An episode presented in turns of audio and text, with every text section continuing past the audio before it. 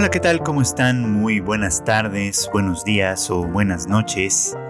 Sean ustedes siempre bienvenidos a una emisión más de Anime Aldivan, este podcast de Tadaima en el que su servidor Chicken platica con ustedes lo que está sucediendo en la temporada actual, la temporada de verano, que ya está terminando, que ya está entregándonos, pues si no es que ya entregó en realidad para casi toda la serie sus últimos episodios y que pues ha dejado un buen sabor de boca en términos generales, por lo menos en mí, que eh, esta temporada en realidad seguí muchas menos series de las que suelo hacerlo. Esto pues por distintas razones, en parte por algunas que no me interesó mucho continuar, en parte por que eh, pues de pronto el tiempo se me complicó para algunas cosas, pero estoy satisfecho en general con la elección que hice y este capítulo quiero dedicárselo a las historias de amor en realidad que tuvimos, eh, pues sí, algunos, algunos lindos ejemplos y que creo que terminaron bien en general, ¿no?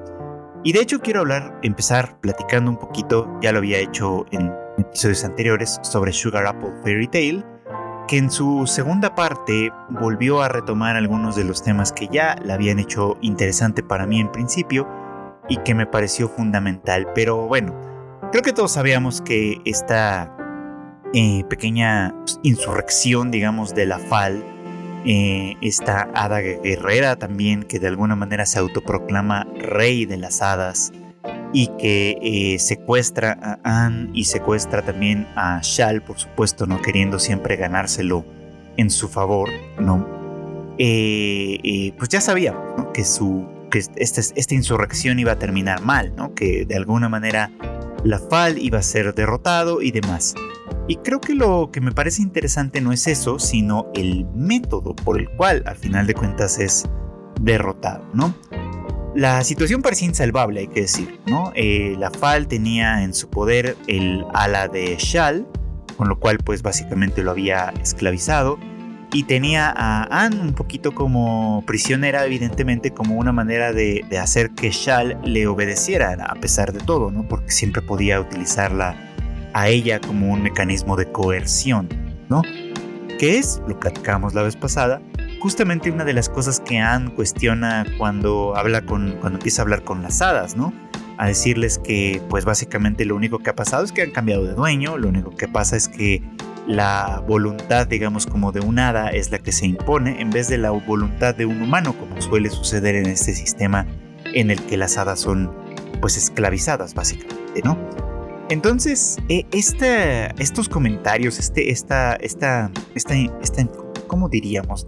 Esta sedición de alguna manera que Anne hace de manera, pues yo creo que sí, un tanto voluntaria, por supuesto, pero, pero tal vez no necesariamente con la intención de ocasionar como tal una, una insurrección además. Este, es lo que a final de cuentas se vuelve instrumental a la hora de solucionar las cosas con la FAL, pues, ¿no? Porque Anne no se limita a las palabras, evidentemente, ¿no? Sino que con la azúcar que recibe de la FAL, quien le pide que le confeccione dulces para sí mismo, eh, ella también hace algunos dulces para las otras hadas.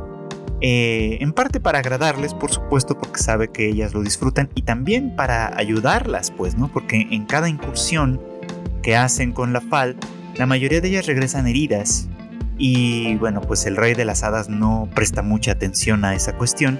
Así que Anne parece que toma en sus manos esta, pues esta necesidad con la que se encuentra en tiempo presente y confecciona dulces para ellos, lo cual se vuelve pues muy útil, ¿no? Porque les permite recuperar sus fuerzas, les permite, pues sí, básicamente eso, ¿no? Recuperar sus fuerzas y sentirse mejor.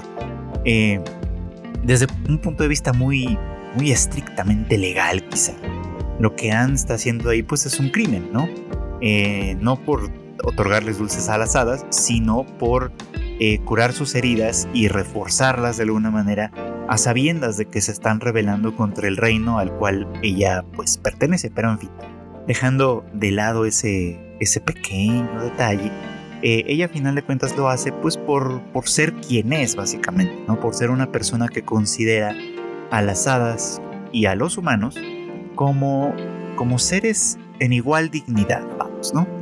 Sin embargo, como la Fal bien le señala, pues los dulces que hace para, para él no son de la misma calidad y es porque también han, eh, no solo lo hace, digamos, como, en ese sentido que ya decíamos, ¿no? De, ayudar y, de ofrecerles la misma dignidad, sino porque también vierte parte de su, pues de, su, de sus emociones, de su personalidad, de sus anhelos y demás. O sea, eh, deposita en, en, en, sus dulces parte de sí misma, lo que la ha hecho famosa en realidad.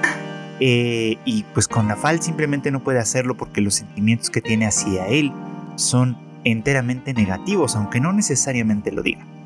En fin, todo esto es muy útil en el momento en el que eh, la Fal amenaza efectivamente con asesinarla y traer a otro maestro de plata, de azúcar de plata, perdón, para que cumpla con esas funciones y tratar de convencer a Shal de que eso es una, de que ella simplemente se fue y lo abandonó y demás, pero bueno, todo esto no sale muy bien porque Shal inmediatamente eh, pues es informado ¿no? sobre lo que está pasando gracias a las hadas que si bien deberían obedecer a la Fal, en realidad están muy agradecidas con Anne y por eso es que no quieren que le pase nada malo. Entonces, bueno, a partir de ahí surge todo este conflicto que ya se esperaba, pero que, insisto, esto es la parte importante de todo esto, que es la, el reconocimiento, digamos, de la igual dignidad que Anne ofrece para las demás hadas, lo que hace que ellas le sean leales más allá de la autoridad de la Fal. Es decir, ella demuestra activamente con estas acciones que puede obtener mucha mayor lealtad que a través del dominio, que a través de la coerción, como lo ha hecho siempre en realidad, ¿no? O sea, desde que conocimos a Shal, desde que conocimos a Mithril Lidpod, eh, estas dos hadas que la han acompañado en todos sus viajes y en todas sus aventuras y desventuras a lo largo de estas dos partes de, esta serie, eh, lo han hecho por voluntad propia. No, han, no se han quedado con ella simple y llanamente por, eh, por, por tener una relación con ella de esclavitud o de coerción, se han quedado con ella por propia voluntad. Y ese es el punto importante de esta historia. Ese es el punto fundamental en realidad de todo esto, ¿no?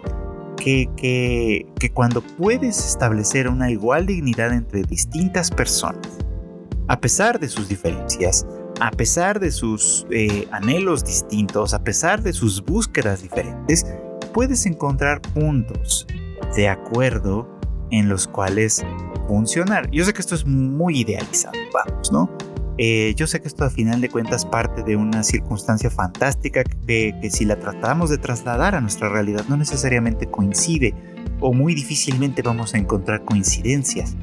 Pero la idea me parece que es lo suficientemente poderosa e importante porque eh, es una idea que por lo menos yo insisto siempre que se encuentra muchas veces en el subtexto de las relaciones románticas, de las relaciones de amor romántico, ¿no? Eh, yo sé que este es un concepto muy criticado últimamente, ¿no? Porque el amor romántico muchas veces se entiende y se expresa en la práctica como una especie de subordinación. Como el amor lo puede todo y por lo tanto tenemos que aguantarlo todo y tenemos que tolerarlo todo y tenemos que ser pacientes con todo porque pues el amor es así, ¿no? El amor todo lo aguanta y todo lo resiste y todo. Y es una idea que se ha cuestionado mucho últimamente, ¿no? Pero en este tipo de historias, en este tipo de historias fantásticas, eh, lo que se nos quiere decir constantemente, pero muy en el subtexto de pronto, es que el verdadero amor romántico, por así decirlo, es un amor que, eh, que transgrede, vamos, un poco como la norma, ¿no? que transgrede un poco como la, la rigidez de las estructuras ¿Por qué? Porque muchas veces, y esto pues, por, lo, por lo menos lo podemos rastrear desde Shakespeare, ¿no? Eh, eh, es un impulso tan vital, ¿no? Que sacude completamente a las, a las estructuras en todos los sentidos, ¿no? Eh, las estructuras tienden a ser rígidas, vamos, ¿no? Las estructuras sociales, etcétera, tienden a ser funcionales en, en una gran medida, ¿no? Por ejemplo, si pensamos en el amor romántico que se cuestiona, como este que lo aguanta todo, que lo soporta todo, etc., en realidad ese tipo de amor romántico no es sino algo que sustenta la misma estructura, ¿no? Que se trata de, mantener statu quo, se trata de sostener las situaciones, cualquier situación que se dé sin ningún cambio, que se trata a final de cuentas de, de no modificar nada, ¿no? Sino de soportarlo todo. Y aquí no, aquí pasa algo muy importante. Por ejemplo, en la relación entre Anne y Shal, que sabemos que de alguna manera se aman el uno al otro, a pesar de pertenecer a especies distintas, a pesar de la enorme diferencia de edades, vamos, ¿no? Anne tiene 16 años al final de la historia, según yo, o 15 por ahí más o menos. Eh, Shal, en cambio, tiene pues alrededor de 100. Este, entonces, pues sí, la diferencia de edad es brutal en ese sentido. Pertenecen obviamente a especies muy diferentes que por lo mismo eh, viven, habitan el mundo desde una manera muy diferente, pero que han ido descubriendo a partir de la relación mutua que pueden tener una relación de igual dignidad, que pueden tener una relación en la que eh, eh, pueden acompañarse mutuamente, ¿no? Y por supuesto, habría sido lindo, creo yo que cualquiera que vio esta serie lo hubiera pensado, que al final de, este, de, esta, de esta etapa Esperemos que haya una siguiente temporada, pero por lo pronto al final de esta etapa ambos confesaran lo que sienten. Pero eso no fue lo que pasó. Lo que pasó fue que Anne y Shal de alguna manera se dan cuenta, por lo menos Anne les parece ser muy consciente de ello, de que la relación entre ambos está reflejando, haciendo un reflejo de lo que fue el conflicto inicial de este reino, ¿no? Cuando los dos reyes, el rey humano y el rey de las hadas, eran amigos, pero no encontraron la manera de salvar las diferencias entre sus dos especies y fueron a la guerra tratando de defender a los suyos a pesar de la amistad que les unía y, y se encontraron pues con una solución que eh, no fue la mejor, ¿no? Una solución que a final de cuentas llevó a unos a esclavizarlos a los otros. Así se establece esa estructura, así se establece ese sistema. Un sistema que pervierte al amor, ¿no? Y lo pervierte por esto, ¿no? Porque eh, este reino que tanto aprecia las confecciones de azúcar de plata, ¿no? Es una herencia directa, esa es una herencia directa, digamos, de las hadas, de su relación con las hadas. Ajá. Esto es muy, muy importante, porque después de esta guerra, ¿no? El reino se establece así, ¿no? Con una superioridad, con, estableciendo una superioridad de los humanos sobre las hadas, pero al mismo tiempo valorando como uno de los productos más valiosos, más eh, preciosos del reino. Estas confecciones de azúcar que son herencia directa de las hadas, que son un aprendizaje directo de las hadas. Es una perversión del amor en términos de dominación, vamos, ¿no? Y Anne y Shal se dan cuenta, creo que Anne sobre todo, de que están repitiendo esta historia, de que están volviendo a escenificarla de alguna manera pero que para ellos lo importante es mantener la libertad de cada uno, porque eso es lo único que lo va a poder revolucionar. Es decir, que el amor que sienten el uno por el otro no se vuelva de ninguna manera una prisión, sino que sea un medio para la libertad, ¿no? A Anne le resuenan mucho estas palabras, ¿no? De que si, si permanece con Shal, él quedará atado a ella de alguna forma, ¿no? Pero además de que al ser ella una, una mortal, cuya, cuyo lapso de vida es mucho menor, vamos, ¿no? Cuando ella envejezca y muera, ¿qué va a hacer de él, no? Lo va a abandonar en el mundo de nueva cuenta, ¿no? Dejándolo solo por completo, dejándolo triste probablemente, dejándolo a su suerte, ¿no? Y eso es algo que, que Anne, pues de alguna manera desde, desde el amor que siente por él, parece pensar que no puede eh, encarcelarlo de esa forma, ¿no? Sino que más bien tiene que dejarlo libre para que él haga lo que quiera hacer, ame a quien quiera amar y siga adelante pues con la vida que merece tener en términos de esta libre. Y Shal, eh, haciendo uso digamos como de esa libertad, decide no serle leal y acompañarla en lo que ella quiera hacer. Incluso si ella quiere amar a alguien más que no sea él, él le ofrece de alguna manera por propia voluntad y en entera libertad eh, que Él va a estar siempre ahí para protegerlo. Creo que este final, que es un poquito agridulce en ese sentido, a mí me hace pensar que, eh, pues que ambos entienden un poco, ¿no? Como que, el, amor puede convertirse a veces en una especie de prisión, pero que eh, creo que es un algo que todavía ellos tienen que aprender y que esperaría que en una tercera temporada pudiera desarrollarse un poco más. Y es que en el amor puede haber libertad, básicamente, ¿no? Que en el reconocimiento del otro como un otro, como alguien distinto de uno, como alguien que que, que, que es su propio ser, que es su propio dueño.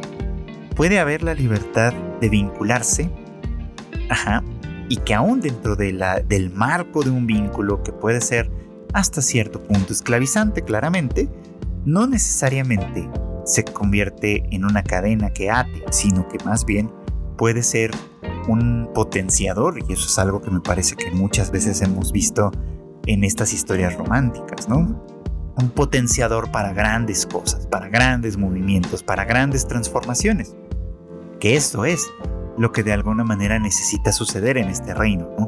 Una revolución de verdad, una, una revolución que parta del amor y que parta de este reconocimiento, ¿no? De que los seres humanos deben a las hadas prácticamente toda su cultura, prácticamente toda su, todo su desarrollo, todo lo que más aman se lo deben a ellas y que pueden actuar en conjunto, que pueden convivir en conjunto porque así como se lo deben a las hadas, es verdad que los seres humanos le han dado una forma muy particular a este amor y que ahora está marcado por la coerción y el dominio, pero que puede ser diferente. Y pues, no sé, es algo que a mí me gustaría ver desarrollarse en una temporada siguiente. Pero por lo pronto me parece que logra, logra de verdad una, una cosa muy bonita, una cosa muy linda en esta historia y que bueno, pues a mí por lo menos me deja con ganas de ver mucho más. Por fortuna la que sí va a tener una nueva temporada ya anunciada, ya prometida, es la de eh, My Happy Marriage, Feliz Matrimonio, o Dashinoshi Abasena Kekon. Esta serie que se volvió un poquito como la telenovela de todo el mundo esta temporada, que tuvimos oportunidad de ver en Netflix.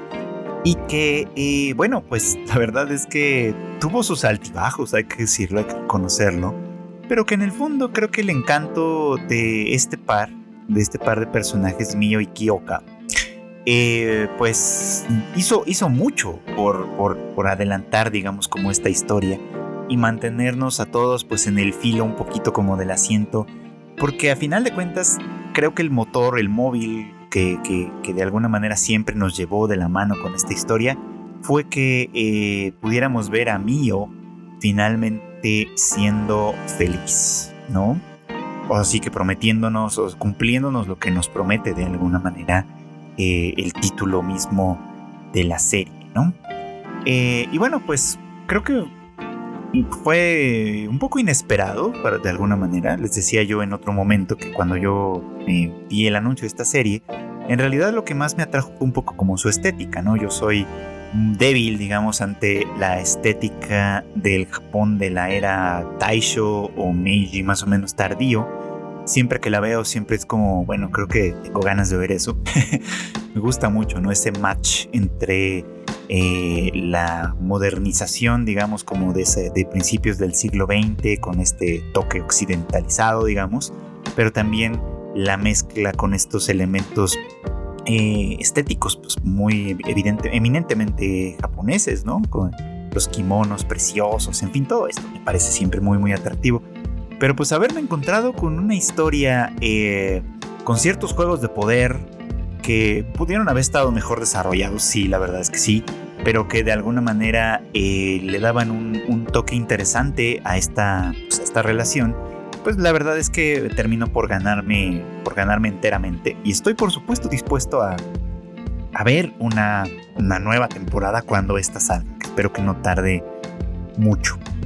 Porque, bueno, siguiendo un poco como la línea de lo que les decía anteriormente y repitiendo algo que ya había comentado en otro episodio de este podcast, creo que lo que es verdaderamente fundamental aquí es eh, la, la, disposición y la decisión de ambos, ¿no? de permanecer juntos a pesar de todas las circunstancias. ¿Cuáles son esas circunstancias? Bueno, en este mundo que se nos presenta en My Happy Marriage, este, básicamente lo que tenemos es un, sistema social. De matrimonios concertados, en el que pues la único, lo único que se hace a través de este tipo de relaciones es una alianza de poder. Esencialmente, ¿no? cuyo propósito no es el amor, no es nada que tenga que ver con los sentimientos en ese sentido, ¿no? Si el amor se da, pues es ganancia adicional. Pero si no se da, no pasa nada, ¿no? Lo que importa aquí, básicamente, es formar alianzas entre familias poderosas para mantener, obviamente, este statu quo y sostener de alguna manera el poder que pueden que, y que además les encumbra cada vez más en, en, términos de una corte imperial donde todos ellos forman parte de este mismo sistema. Es decir, eh, funciona un poco como todas las cortes, ¿no? Eh, conflictos internos, por supuesto, competencia entre las distintas casas por la supremacía, pero a su vez pues alianzas, ¿no? Que suelen ser a menudo un tanto incómodas, ¿no? Y que por supuesto en todas las historias de ficción que hemos visto sobre las casas reales, tanto, tanto en la realidad como en la fantasía, pues dan cuenta de ello, ¿no? De cómo estos conflictos internos eh, dentro de estos eh, grupos de poder, grupúsculos de poder, digamos, ¿no? Se convierten pues en, la, en el asunto más, más importante de su quehacer cotidiano, ¿no? No necesariamente el ejercicio del poder como tal. Y aquí tenemos, bueno, se nos fue develando poco a poco, aunque con cierta torpeza, insisto, pero se nos fue develando un sistema eh, justamente así, ¿no? En el que las varias casas eh, de nobles, digamos, ¿no?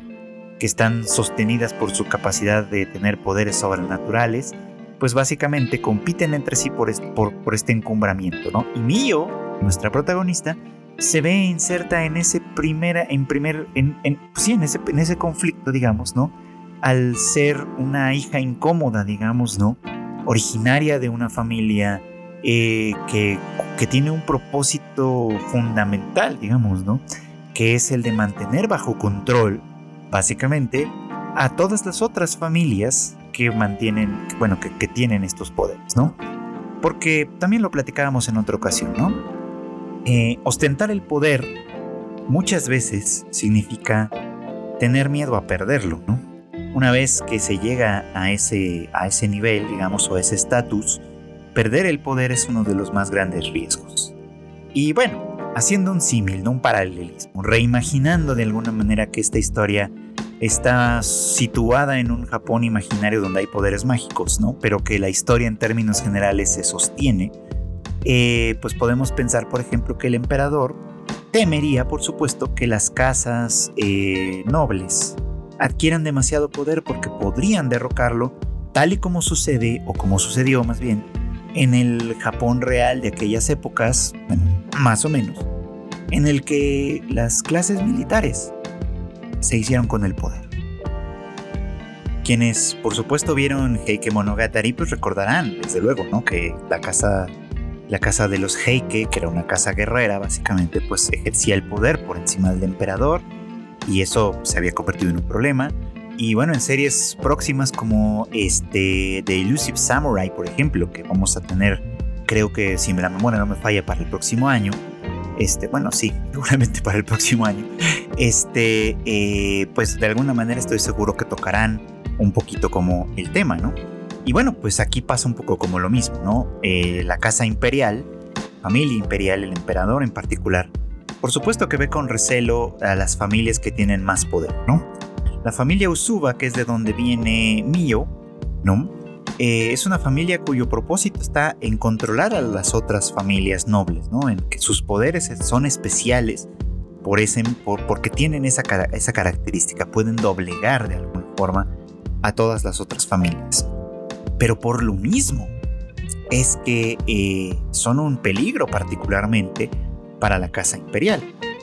Es como muy interesante porque de hecho me llamó la atención de que desde que aparece este personaje de eh, Arat se llamaba, que resulta ser pues, básicamente un miembro de la familia Usuba que se mantiene como en secreto, actúa, a partir, actúa desde, desde lo que sería el equivalente al ministerio de la Casa Imperial, ¿no? Un ministerio que existe en la realidad, que básicamente es el que administra pues la corte y todos los gastos y propiedades de la casa imperial en la realidad y que pues tiene pues digamos que un poder político acotado pero pero muy importante en cuanto a en, todo lo que corresponde con la casa imperial al menos en la actualidad y en tiempos pues más pasados digamos como en otros periodos su, eh, su poder también ha sido como acotado desde cierto punto de vista, pero no desprovisto de influencia en términos políticos importantes.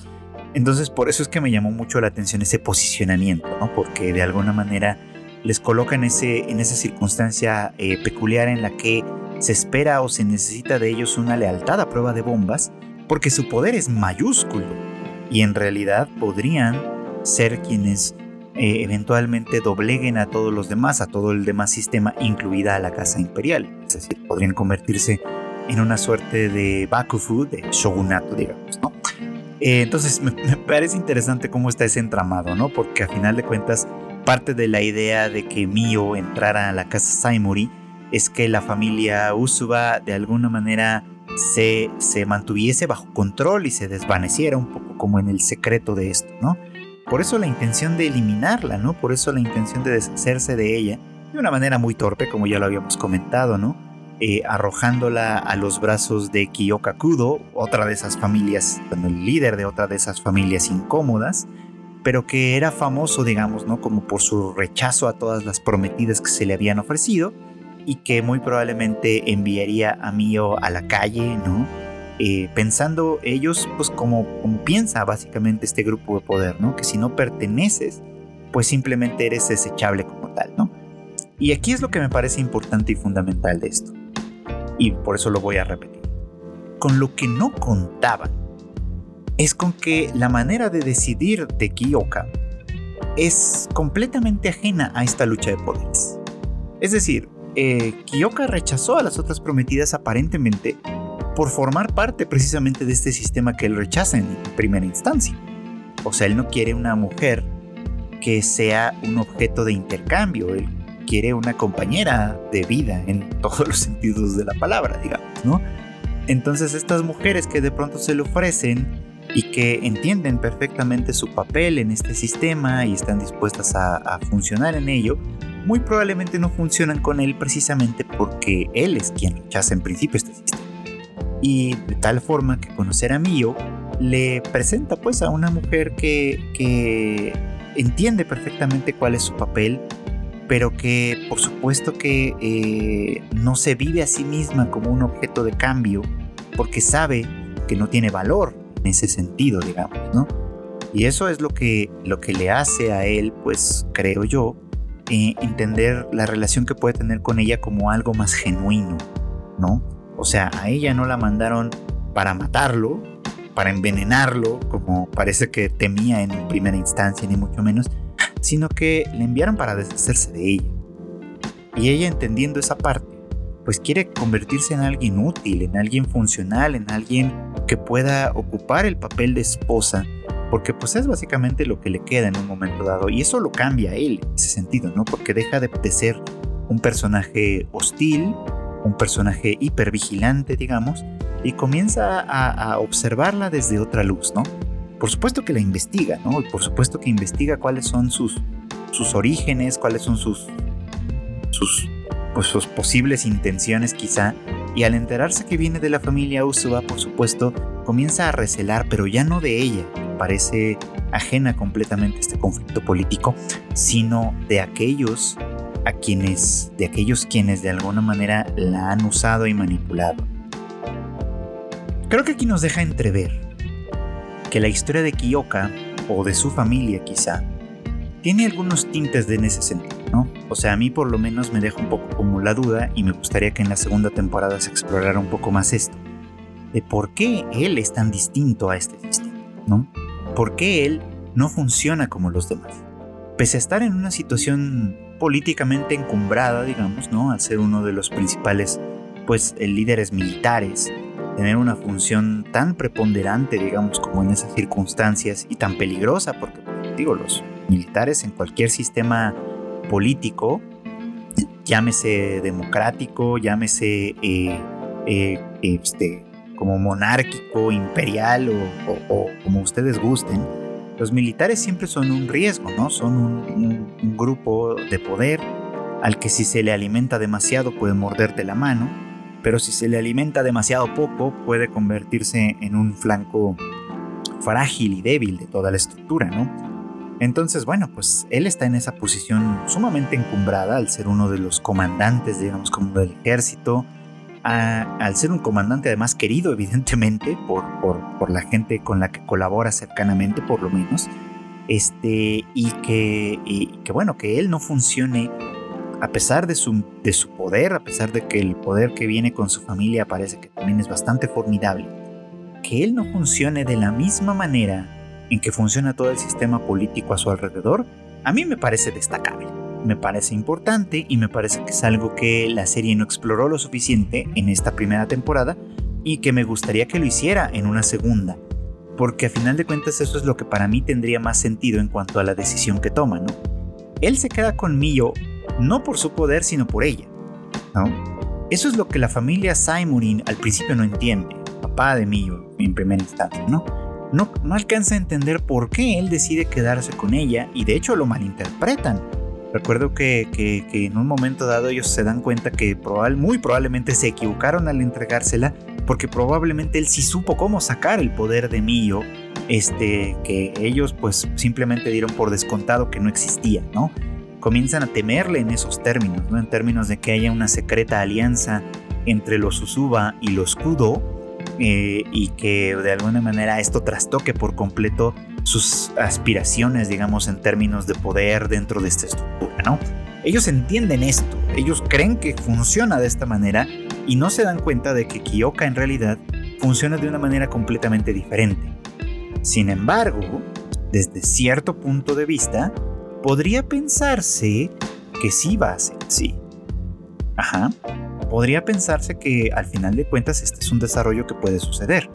O sea, ya que se nos contó la historia de los Usuba, que tampoco se nos contó de una manera muy satisfactoria, tengo que decirlo, en la cual se encontraban ellos arruinados, económicamente eh, en una situación peliaguda a pesar de su poder, porque a final de cuentas, a menos que se rebelaran contra el sistema, pues su poder no tenía utilidad ya, ¿no? Dado que todas las demás familias de alguna manera parecían haber encontrado cierto balance dentro del sistema de poderes, pues ellos ya no tenían ninguna función y por lo tanto se veían en una situación más o menos precaria y es ahí donde de alguna manera, eh, atendiendo a la codicia de Saimori, la mamá de Mio se entrega a sí misma a cambio de, pues sí, a cambio de dinero, vamos a ponerlo en esos términos, para sacar a flote a su familia para mantener de alguna manera la, fortaleza económica de su familia, ¿no? Y al mismo tiempo, pues sembrando una semilla de, pues, pues, de, dificultades, digamos, ¿no? Al tener a Mio, ¿no? Una hija eh, que pues prometía ser como, como la carta del triunfo para Simon, ¿no? Simon que era un, un, personaje sumamente codicioso, ¿no? Quería quedarse con el poder de los Susuba, ¿no? para poder así encumbrarse a sí mismo, ¿no? A cambio de dinero, que era lo que él podía ofrecer, ¿no? Nada más que eso. Sin embargo, pues, ¿no? Este... Haciéndole como una gran trampa, ¿no? La mamá de Mio sella el, poder de su hija, ¿no? Dejando a Saimori, pues básicamente con una adquisición eh, como, con una suerte de falsa, de, inversión, pues sí, de, de, mala inversión, vamos a ponerlo en esos términos, ¿no? Porque la niña no vale nada desde su punto de vista, ¿no? Este, y por eso es que pues establece este segundo matrimonio con, con otra mujer, eh, de quien tiene a esta segunda hija Kaya, ¿no? Que si bien pues parece ser que su, su poder sobrenatural no es precisamente el más impactante ni poderoso, ni mucho menos, pues es suficiente de alguna manera como por lo menos, como mínimo, para mantener su propia, eh, su propia posición social, ¿no? Eh, todo esto, todo este sistema de alguna manera opera en, esos, en esos mismos términos de poder y de estructura y demás, ¿no? Y lo que, y lo que se convierte en algo transformador o, y potencialmente peligroso para todo este sistema, que es lo que me parece más interesante aquí, es que eh, efectivamente, ¿no? La decisión completamente humana de Kyoka de compadecerse de una niña abandonada como Mio, de empezar a conocerla poco a poco y eventualmente llegar, sí, me parece que a enamorarse de ella genuinamente, ¿no? Al final de cuentas sí se traduce en el peor temor de la estructura social, básicamente, ¿no? Porque eh, una vez revelado todo, una vez eh, establecidas todas las condiciones y circunstancias, me parece muy claro que la familia Usuba y la familia Kudo ahora tienen una alianza. Una alianza establecida no desde la búsqueda del poder, sino, sino desde la expresión del amor, ¿no? Eh, los Susuba me parece que al principio parecen crueles, parecen este, fríos incluso, pero poco a poco vemos que efectivamente sí parecen preocuparse genuinamente por Mio y parecen sentir que, que hicieron mal o que, o que básicamente pues sí fracasaron en el momento en el que su madre se entregó, se sacrificó, digamos, como por ellos, y que a pesar de que pareciera como muy crudo. Recuperar a Mio es un poquito como, o era un poquito como, ¿cómo decirlo? Pues como, como, como, como redimirse en ese sentido, quizá, ¿no? Ahora sí que pues convencerse de que Mio de verdad quería a Kiyoka de una forma genuina y legítima es lo que me da la impresión que los transforma un poco, ¿no? Que, que, cambia tanto a su abuelo como a Arata y es por eso que le permiten volver con él, es por eso que, hacen todo lo posible por salvar a Kiyoka y pues vamos, ¿no? Aquí es donde ya se establece esta alianza que, bueno, pues me parece que tiene una, un gran potencial de trastocar todo el sistema político. Y bueno, yo hago esta lectura de esta serie, me parece que es importante, me parece que es fundamental y me parece que eh, insiste un poco en esto que les venía diciendo desde hace un rato, ¿no? El subtexto detrás de una relación romántica, de una relación de amor, es generalmente revolucionario. Es generalmente algo que tiende a sacudir las estructuras, ¿no? y, creo que esta serie lo, lo representa de una manera muy, eh, bueno, narrativamente un poco torpe, pero me parece que los elementos están ahí para ser leídos y para ser interpretados, ¿no? Y esto es lo que me parece interesante, lo importante de esta historia, ¿no? Porque, pues sí, ¿no? A final de cuentas, el amor que se tienen estos dos, por más que haya surgido de una circunstancia completamente deleznable, completamente, eh, pues triste, ¿no? Finalmente dio lugar al surgimiento de un amor genuino, bello, ¿no? Y que tiene este poder además, el de trastocar todo el sistema. Y bueno, la que también se acabó, por lo menos por ahora, porque obviamente todavía, todavía tiene prometida una siguiente etapa, es Mushoku Tensei, eh, que pues esta, pues esta etapa, digamos, esta, esta parte de la historia que nos tocó ver en esta temporada de verano, fue increíble en cierto modo, porque creo que muchos estamos un poco estupefactos del hecho de que se haya tratado de la disfunción eréctil de Rudius prácticamente.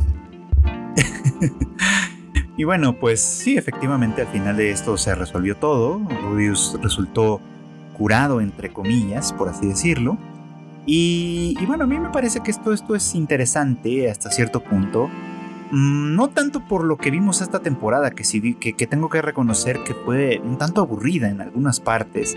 Hubo momentos en los que me costó seguirla, en, los que había semanas en realidad en las que no me veía con muchas ganas de darle play al siguiente episodio, lo cual implicó que en otras ocasiones tuve que ponerme al corriente medio, medio, medio maratoneando dos o tres episodios.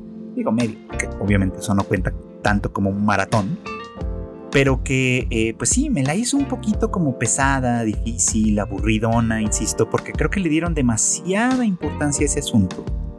Cuando tal vez podría haber habido otras formas de narrarnos lo que se nos iba a narrar, ¿no? Porque, bueno, por ahí los fans de esta saga ya me fueron chismeando un poco, ¿no? Que, a pesar de, de lo anticlimático que es este arco, pues hay algunas semillas de cosas que serán importantes más adelante, ¿no? Y creo que tienen razón, o sea, por ahí se nos va planteando, pues obviamente se nos, se nos fueron presentando personajes que seguramente serán importantes más adelante, eh, se nos fue obviamente pues develando al menos parcialmente el origen del incidente de la teletransportación que de alguna manera pues propició tantísimos, tantísimos cambios, tantísimas tragedias digamos como en este mundo y que obviamente pues apuntan a un conflicto mucho mayor, mucho más grande, que pues supongo que iremos viendo cómo se devela en las siguientes etapas de esta historia. Pero bueno, independientemente de eso, lo cierto es que pues casi todo lo que vimos se trató de Rudius preocupado básicamente por esta disfunción eréctil. Y no es que no sea un problema importante, vamos, ¿no? creo que apunta a algo muy interesante que he visto desde otros puntos de vista, sobre todo en estas etapas, y les voy a compartir cómo lo estoy viviendo yo. No necesariamente tienen ustedes que haberlo visto así, claramente, ¿no? Pero les voy a compartir cómo lo estoy viviendo yo. Y voy a regresar a algo que ya mencioné en otras ocasiones. Eh, en, esta, eh, en esta misma época, en estos mismos meses, he estado leyendo un libro que se llama, en español tiene una traducción que es Pechos y Huevos, que en japonés se llama Natsu Monogatari. La escrito por Mieko Kawakami, que pues es una autora eh, reciente, o sea, contemporánea, digamos, japonesa, que está despuntando mucho y que obviamente pues sus obras comienzan a ser traducidas a distintos idiomas y que por lo menos en esta novela que fue la primera que yo le he leído, me gustaría leer más de ella, por supuesto, es una novela sobre mujeres desde un punto de vista muy corporal, ¿no? Muy, muy corporal, o sea, el nombre lo lleva en parte porque muchos de los dilemas eh, sociopsicológicos de las mujeres que se narran ahí tienen que ver precisamente con sus cuerpos, con cómo se configuran, con cómo se condiciona de alguna manera su realidad a partir de sus cuerpos y cómo de alguna forma esto eh, pues se convierte en el móvil, digamos, como de la vida misma, por resumírselos muy sucintamente. Y es algo que en esta etapa de Mushoku Tensei, eh, Rudius también toca, pero, pero evidentemente no con esa profundidad. Porque a final de cuentas sí, una disfunción eréctil es un problema corporal psicológico también, por supuesto, ¿no? Pero pues es justamente uno de esos casos en los que lo psicológico se expresa en el cuerpo, ¿no? Muy a la manera de las histerias que, describía Freud hace, Freud, Sigmund Freud, hace este, pues ya más de un siglo, o ya, sí, ya prácticamente o alrededor de un siglo más o menos, ¿no? Eh, en, las que eh, bloqueos psicológicos, angustias que de alguna manera son difíciles de expresar en toda medida, terminan sucediendo en expresándose de alguna forma en el cuerpo, ¿no? Eh, y eso es lo que me parece como interesante que creo que Mushoku Tensei no explora de una manera tan profunda, ¿no? Porque ya lo hemos mencionado antes, ¿no? Lo que hace interesante esta serie, a pesar de, del muy cuestionable que llega a ser su protagonista, este, es básicamente el conflicto psicológico que, que subyace de, en él. Eh, creo que en redes todo el mundo lo ha comentado muchas veces, ¿no? Eh, es una serie difícil porque si tienes una como brújula ética que de alguna manera te permite decir, ah, este personaje me gusta porque, eh, porque va conmigo, porque me gusta lo que hace o porque me gusta lo que piensa o etcétera, o este personaje me disgusta porque no coincido para nada con sus ideas o con su, con su actuar o con todo lo demás. Y hay otros que parten mucho, mucho como desde esta ambigüedad, ¿no? Y Rudios creo que es uno de estos, que de alguna manera nos, nos tuerce, como dice, como dice mi amiga Gabriel, este, la, brújula, la brújula moral o la brújula ética en ese sentido, porque sus circunstancias son unas que, que, pues, precisamente por lo extraordinarias que son, nos impide de, en gran medida refugiarnos. Y porque al ser un Isekai, sí toma del hecho de venir de un mundo diferente, de una vida diferente, todos esos elementos, y ya lo, habíamos platicado antes, ¿no? Rudius ahora es un hombre o es un jovencito, digamos, de que, tiene 15 años actualmente, o no sé, por ahí más o menos, ¿no? Eh, que, que, en este mundo, a pesar de su juventud, ya se considera un adulto como tal y por lo tanto pues, sus acciones en términos generales son legítimamente las de un adulto, o pueden ser las de un adulto, pero que en realidad él tiene una historia mucho más, mucho, mucho más compleja, que viene desde su vida anterior, en la que él era un hombre que ya había llegado a una etapa adulta de verdad, es decir, ya sobre los 30 años básicamente, que producto de un trauma sucedido en su adolescencia, en esa vida anterior, eh, vivió encerrado, enclaustrado como un kikikomori, este, básicamente es eso, ¿no? Vivir como completamente encerrado, aislado de la sociedad siendo una carga para su familia y una, y una vergüenza también para su familia, una tragedia en ese sentido, y que cuando sus padres mueren, que eran quienes de alguna manera eh, le tenían algún tipo de piedad, compasión y le permitían, a pesar de todos sus desplantes, a pesar de todo lo horrible que podía llegar a ser en ese estado, digamos,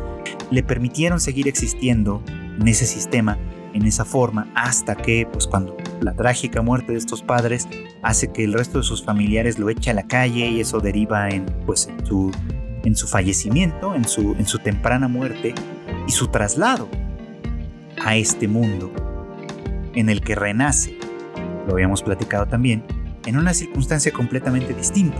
Sí, con sus recuerdos en términos generales de su vida pasada, este, con sus obviamente sus perversiones, sus desviaciones que ya traía desde su vida pasada, por supuesto, pero en una circunstancia mucho más alentadora, muchos puntos de vista, ya lo decíamos antes.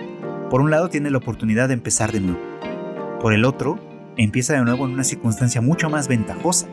Pertenece a una buena familia, acomodada, con, tiene su propio atractivo físico, tiene eh, talento para la magia, en fin, tiene como muchos, muchos, muchos elementos que le permiten funcionar de una manera distinta, y, pero que no por eso significa que salga completamente del fango de sus traumas anteriores, por supuesto, ¿no?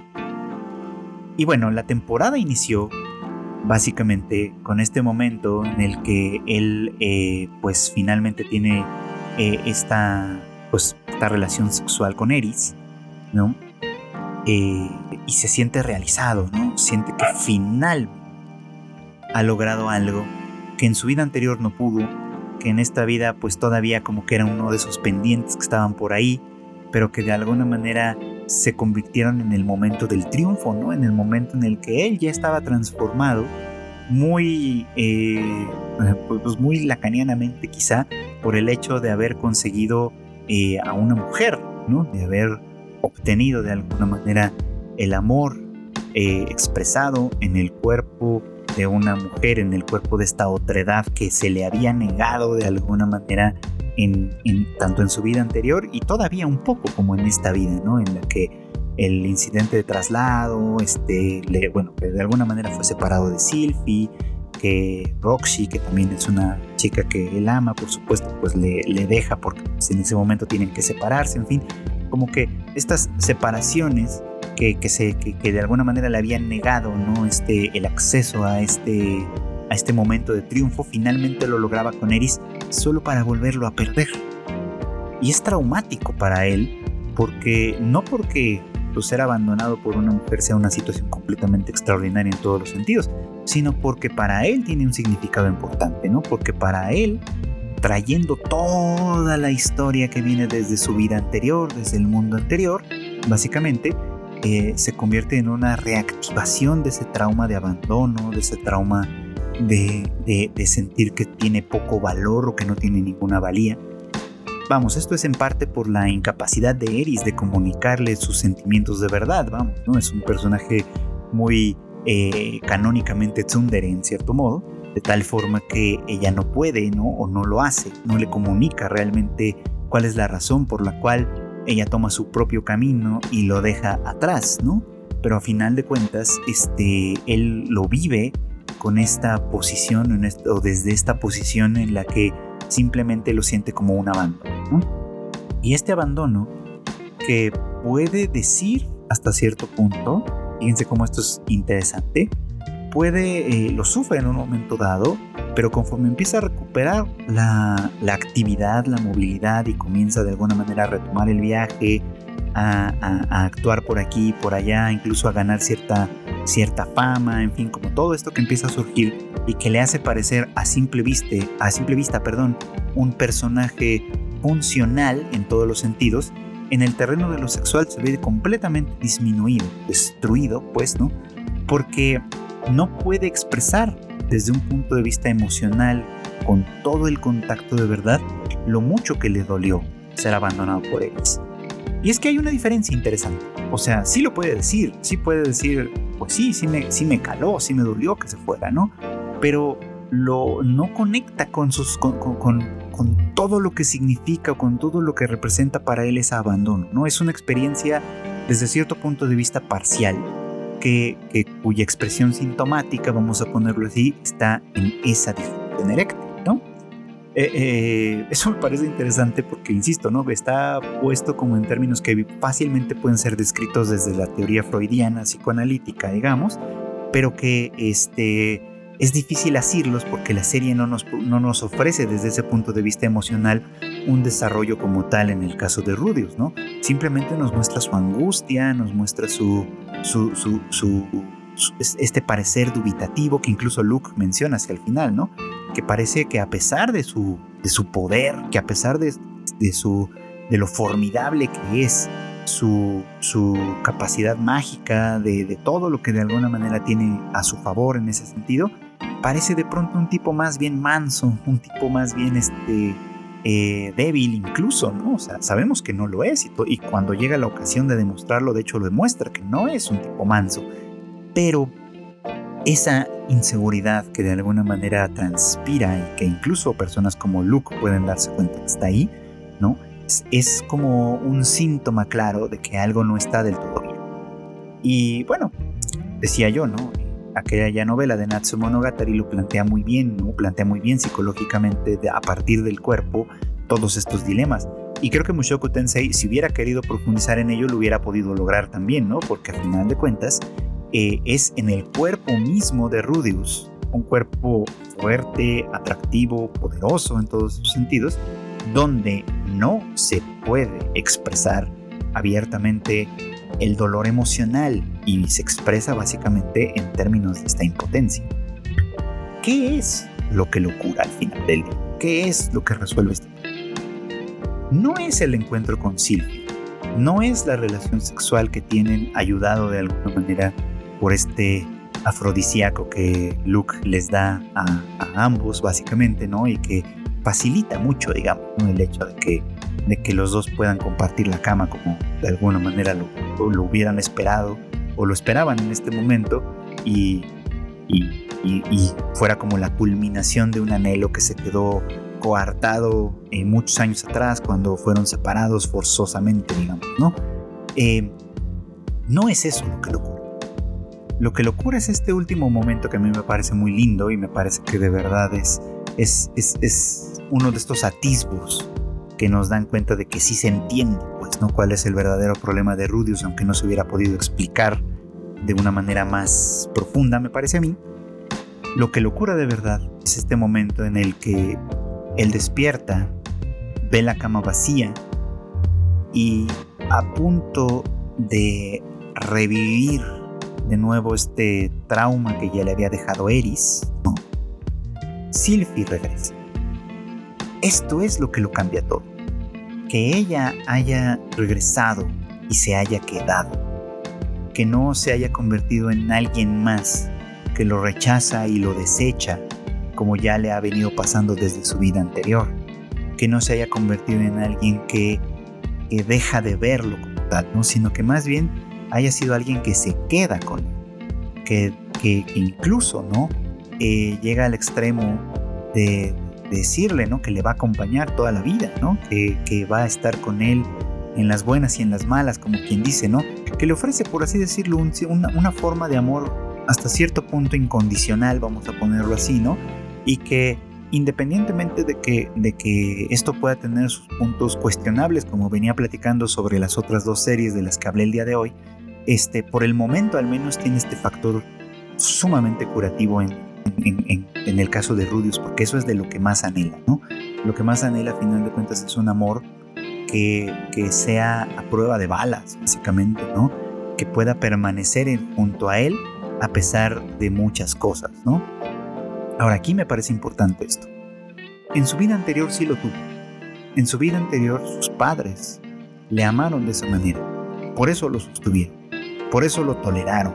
Por eso eh, soportaron de alguna manera los abusos que él podía llegar a cometer en ese estado en el que si bien él también era una persona que necesitaba mucha ayuda, eh, a final de cuentas, eh, pues terminaba siendo brutal con ellos también, ¿no? Terminaba siendo sumamente violento, ¿no? Y eso es algo que creo yo que Rudius como personaje tiene que llegar a reconocer, que ese amor estuvo ahí antes y que él no pudo verlo, ¿no? Que ahora haberlo podido ver, vivir, experimentar con Sylvie, ¿no? Es algo que de alguna manera le ha curado de esta disfunción eréctil. Pero el trabajo no termina. A partir de ahí, de ahí en adelante, él también tiene que aprender a reconocer que no hay una sola forma de amor y que en realidad él ha sido una persona amada, no solo en este, en este nuevo mundo en el que se encuentra ahora, ¿no? No solo por Eris, que efectivamente le ama también, ¿no? No solo por Roxy, que de alguna manera también tiene eh, afecto por él de una manera interesante, ¿no? Y obviamente pues todos los otros personajes con quienes ha cruzado, ¿no? Como Gierdo quizá, eh, que también de una forma muy particular le, le ha amado, pero también desde su vida anterior. Es decir, a veces la enfermedad eh, mental, vamos a ponerlo así, vamos a decirlo así, también viene de nuestra propia incapacidad de reconocer cuando sí, es, cuando sí hemos sido amados. Y bueno, pues esto es todo por hoy. Muchas gracias como siempre por acompañarme en el anime al diván, que esta semana se retrasó un poquito debido a, pues ustedes lo saben, ¿no? al trabajo que se realizó en el concierto de Pegasus Fantasy. Si usted que escucha este podcast también acudió a ese evento, le permítame agradecerle mucho. Y si no, bueno, pues espero que en otras ocasiones pueda hacerlo en algunos otros proyectos de este mismo grupo de Anime Music Live, que fue lo que me impidió hacer el podcast la semana pasada y lo que de alguna manera propició que este podcast se retrasara un, un día, por supuesto, ¿no? Pero bueno, este, de todas maneras, gracias a quienes acudieron a ese show, gracias a quienes han esperado pacientemente por los episodios de El Anime al Diván y que, por supuesto, me siguen apoyando con sus escuchas, con sus comentarios, con compartirlo en, redes sociales para que lleguemos a, más y más personas, por supuesto. Gracias por todo eso, ¿no? Eh, no me quiero ir sin recordarles, por supuesto, que Tadaima tenemos más contenido para ustedes. El Rage Quit, que a pesar de todo, ahí va, ahí va regresando. Eh, esperemos que Kika pronto también regrese con el Shuffle. Y por supuesto, el Tadaima Live que tenemos con todo el equipo en punto de las 9 de la noche los jueves. También se interrumpió por la misma razón, pero ya vamos a estar de vuelta. En punto de las 9 de la noche, les decía, en nuestros canales de YouTube, de Twitch y de Facebook. No olviden además que las noticias más importantes de este medio del anime y demás están en tadaima.com.mx con todos los detalles que necesitan saber para estar bien enterados. Yo me despido ahora sí agradeciéndoles como siempre su escucha, su preferencia y compartir este podcast y les deseo por supuesto que pasen siempre buenas tardes, buenos días o buenas noches.